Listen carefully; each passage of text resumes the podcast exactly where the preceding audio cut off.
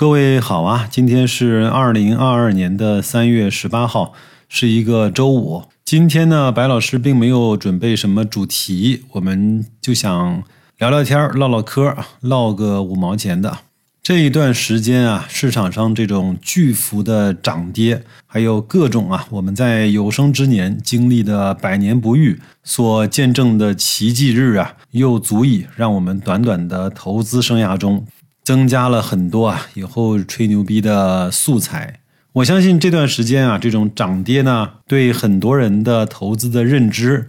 以及投资的理念啊，都产生了非常大的冲击。明明在一个标的呢，在进入了低估之后啊，没想到它还能跌那么多。没想到在抄底的时候呢，居然抄到了半山腰，居然在我刚刚想追涨的时候啊，市场又来了猝不及防的下跌，给了我闪亮的几个耳光。昨天呢，在社群里呢聊到了一个话题，我呢正好那会儿没什么事儿，跟大家就多敲了几个字啊。我认为一个人啊，在投资或者是在生活中啊，最大的。成熟的认知呢，是认为时间这个成本没有办法在任何的角度和场合下得以忽视。我们如果知道自己呢，在很多事情上，其实最大的成本不是你那个赚或者是亏，而是你所付出的时间成本的时候，很多事情我们就能够想明白了。我举了几个例子啊，当我们只敢去投那个非常少的。几个个股，而且呢心里踏实的时候，而且呢我们只敢去买那个被别人所鄙夷的行业的龙头，那些看上去就浓眉大眼的好公司的时候，其实我们已经考虑了时间因素。我们知道呢，我们优先选择这些所谓的好公司作为投资标的的时候呢，我们首先。就节省了我们很多研究的成本，节省了我们很多去探索不同行业在不同的发展阶段的时候的成本。第二呢，如果一个人开始觉得我应该去只投资那些指数基金了，那我觉得这个投资者也慢慢的跨入到了一个成熟的阶段。我并没有说投资个股不高级，我只是说一个。普通的投资者啊，当认清了自己的能力圈，当认清了自己的能力边界的时候，选择去投资那个更加容易理解以及操作的指数基金的时候呢，有可能是一种在成本上的，尤其是对时间成本上的进阶。那对于我而言呢，很多人曾经质疑过白老师啊。你为什么不敢去抄底？为什么要让大家跟你一起十五天不创新低，再去做买入的动作？难道你不怕大家丧失那个十五天百分之二三十的收益吗？我说我怕，但是我更怕的是，在我一块六想抄底的时候，它直接给我跌到了九毛。这种在收益上的损失，以及对我投资信心近乎于毁灭的打击。另外呢，我也遭受过不少朋友的质疑：价值投资难道不就是买来不卖吗？为什么你还要让大家跟你一块儿去做那个所谓的条件单，做那个所谓的网格交易，买来卖去？你不是在让大家去增加很多的摩擦成本吗？有一句话呢，我在节目里面不太敢讲，但是今天既然是唠嗑的时间，就把它讲出来。我们不要被所谓的巴菲特、段永平、芒格，包括彼得林奇这些投资大师啊所去影响。我们能学习的是他的这种精神，我们能学习的是他。为数不多的投资的方法，以及他的人生经历、他的态度啊、他的信念，但是呢，他的投资的这种呃套路啊和这种模式啊，我们大多数的朋友是根本学不来的。所以呢，在白老师的认知中啊，我们作为个人的投资者，当然要用价值投资的方法呢，去检核我们投资的品种和标的。我们投的当然是价值，当然我们获得的。有可能在某一些阶段是那个价格，但是呢，这个市场上呢是由众多的投资者所组成的，有高手，有老鸟，也有新兵，也有菜鸟，也有那些来了就来挡枪眼儿的韭菜。所以在这样的投资者的组成环境下呢，它会出现很多各种各样的非理性。包括很多资金的这种组成的成分，包括每个人对收益的不同的要求，以及这些钱呐，这些资金在市场上它这种流动性的不一样，都造成了每天啊这一万多亿的交易额呢会出现林林总总的怪现象。正如我们觉得前面的这种暴跌啊不对的时候呢，白老师在这两天其实也感受到了这种暴涨的不对。就像一个人的心跳呢，不是在一百八，就是在四十，你认为这个人的心心脏或者是身体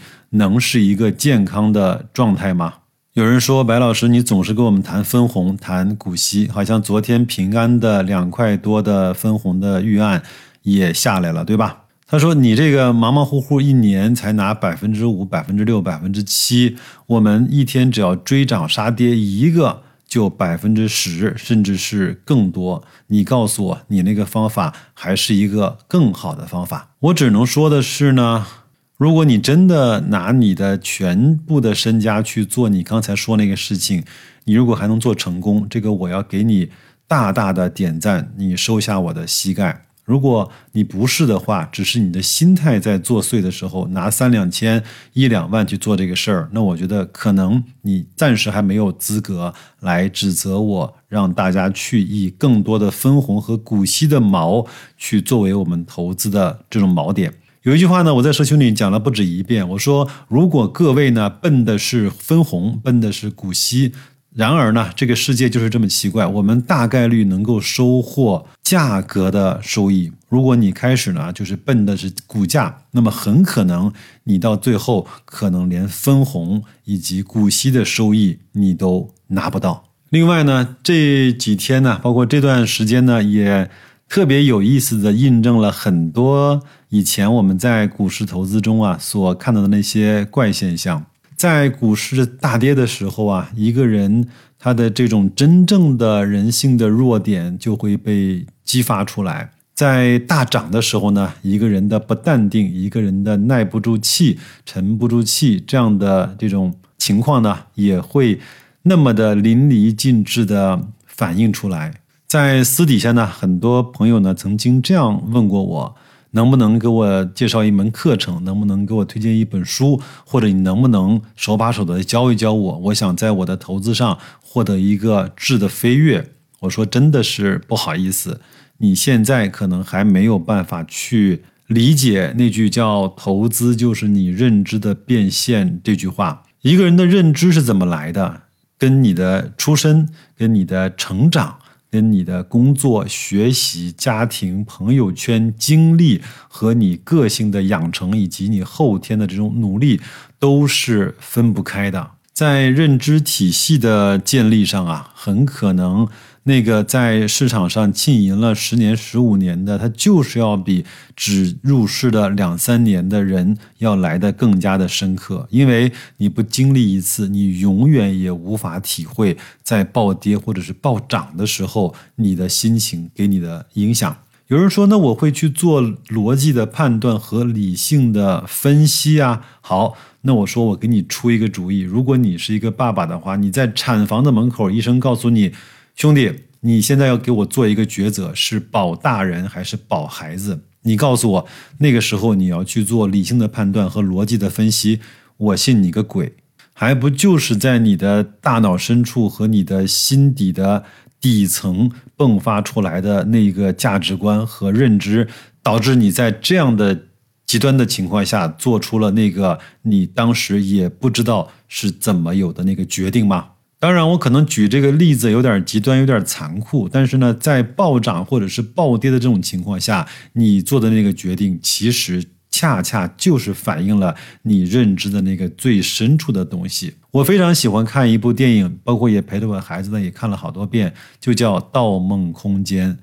想改变一个人太难了，想改变一个人的潜意识太难了，想改变一个人啊，他的内心深处对一件事情的。执念，或者是对一个人的这种偏见，是难上加难的事情。还有啊，请允许我呢，在今天这种唠嗑的节目中啊，稍微的毒舌一点。我相信呢，各位也关注了很多很多这样的自媒体和很多很多这样的大 V 啊。我请大家呀，在这两天在脑海里面呢，稍微的去做一个鉴别。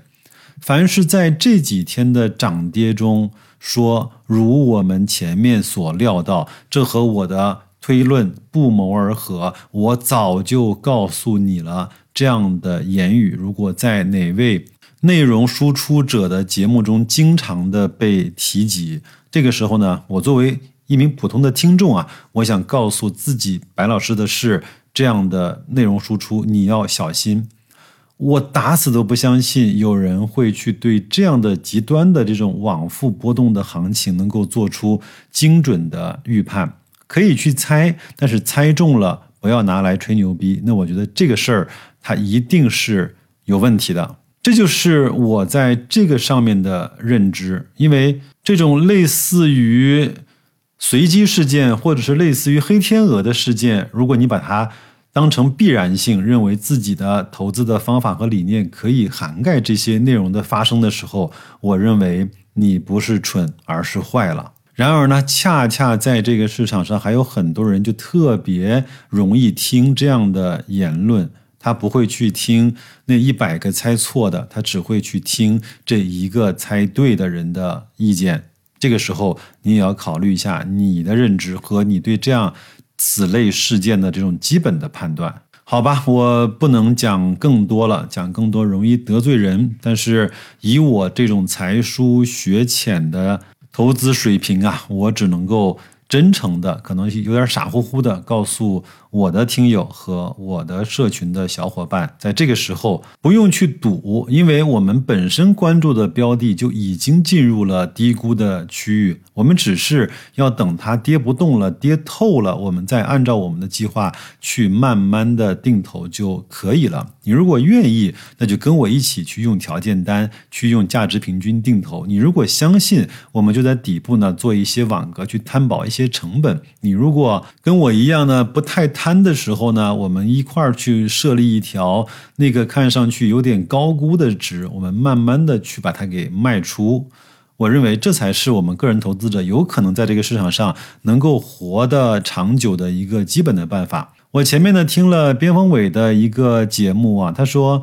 当你来到了大涨的时候啊，你试着逼自己去卖出一些；当来到大跌的时候呢，你试着。说服自己去买一点，当然，它并不是让我们去在这儿瞎买瞎卖，而是呢，告诉你，你的恐惧和贪婪其实对应的是你某一种的动作，你用动作呢来去向你的内心展示，我在这样的极端情况下，我。可以去做什么，但是我不可以去做什么。就像我们前面有人问我格力该怎么办，我说你这个时候呢，可以买，也可以不买。但是你在三十块、三十一块的时候，至少它就不应该卖出格力的股份了，对吧？抬头看了看时间啊，就这种唠嗑式的、这种胡说八道的节目呢，我居然也能做了十几分钟。也非常感谢各位的时间，能够听我啊唠唠叨叨讲了这么多，也衷心的祝各位啊周五呢工作愉快，周末好好休息，咱们下周再见。